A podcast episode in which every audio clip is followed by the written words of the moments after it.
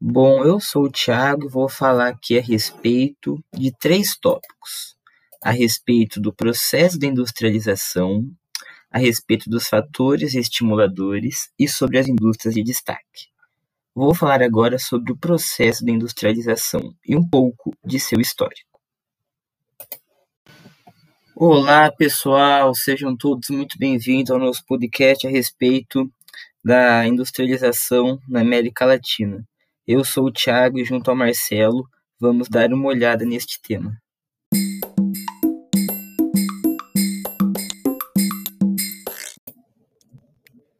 Bom, então vamos dar início aqui sobre o processo de industrialização.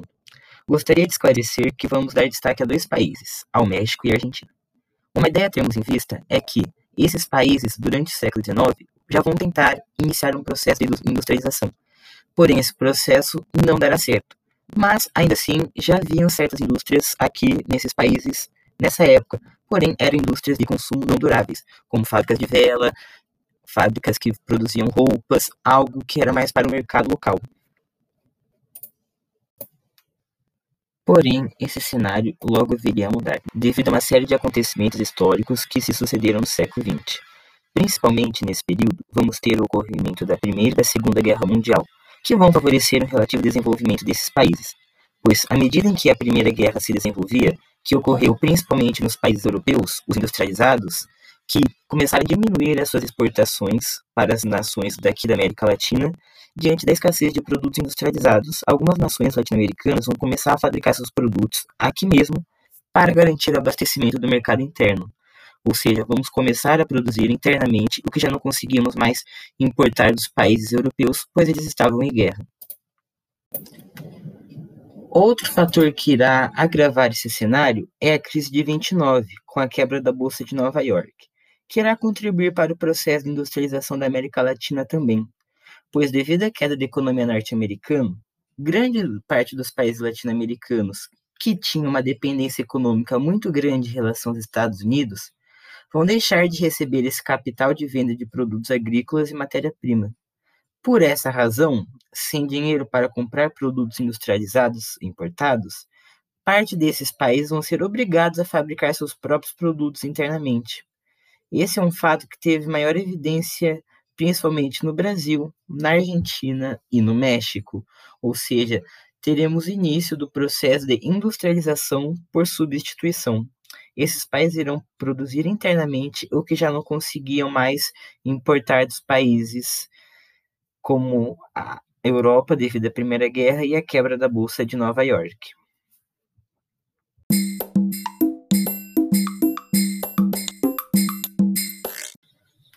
Então, essas foram as origens generalizadas do processo de industrialização na América Latina.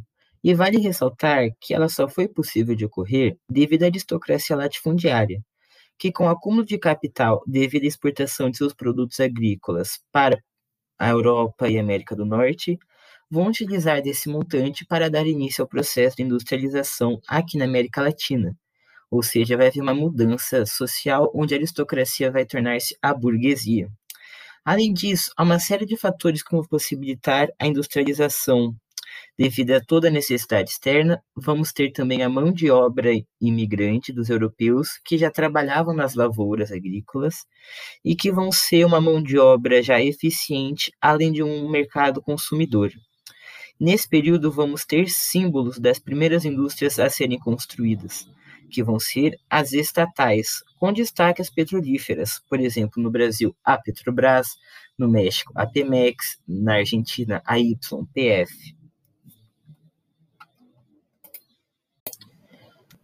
Ainda a respeito sobre os fatores que estimularam o processo de industrialização desses países, vale ressaltar todo o apoio do Estado na construção de infraestrutura para que fosse possível que essas indústrias ocorressem. Além disso, também temos, com o término da Segunda Guerra Mundial, vários grupos empresariais de países mais industrializados, principalmente oriundos da Europa e Estados Unidos, que estão buscando uma expansão comercial e uma dispersão com as indústrias multinacionais, que vão vir ao Brasil devido a toda a conjuntura favorável já estabelecida.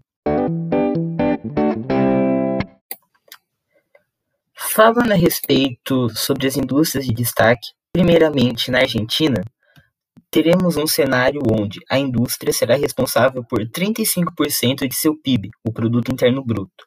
E essas indústrias de destaque serão a alimentícia, a têxtil, a química, a petroquímica, a automobilística, metalúrgicas, que serão as principais no país. Porém, sua economia ainda será bastante centrada na agropecuária. Quanto ao México, suas indústrias de destaque são a do setor de construção de equipamentos, principalmente equipamentos de transporte, sendo que eles produzem bastante peças que serão utilizados para a montagem de carros. Também destacam-se na indústria alimentícia, de tecidos, papel, produção de celulose, na indústria de confecção e na petrolífera, além da mineradora.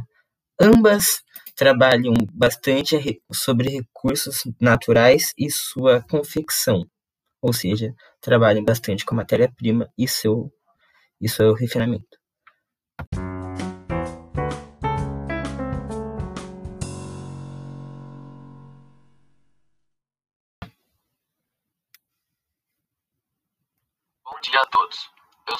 Marcelo e, junto ao Tiago, falaremos de alguns dados em relação à indústria na América Latina, sendo eles as zonas industriais, os fatores locacionais atuais e a importância no cenário atual.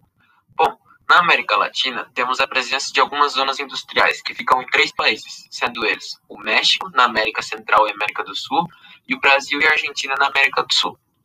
O grande motivo de esses países se tornarem zonas industriais é porque há muitas indústrias concentradas neles, além de que possuem a maior variação de indústrias dos países da América Latina, sendo elas principalmente as indústrias químicas e siderúrgicas.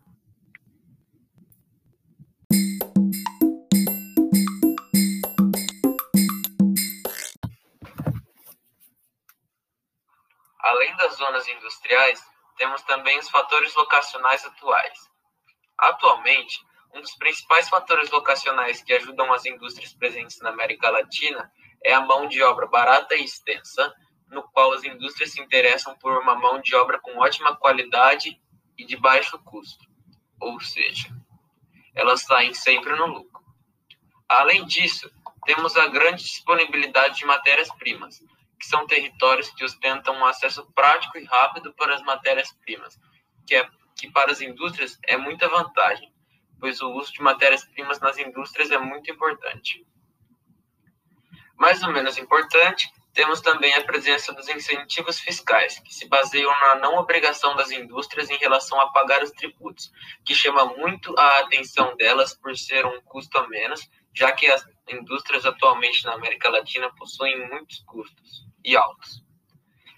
E por último, a existência da infraestrutura logística nas zonas industriais da América Latina, que são locais tem um modo de fazer a movimentação das cargas das indústrias bem eficiente, gerando lucros para a empresa.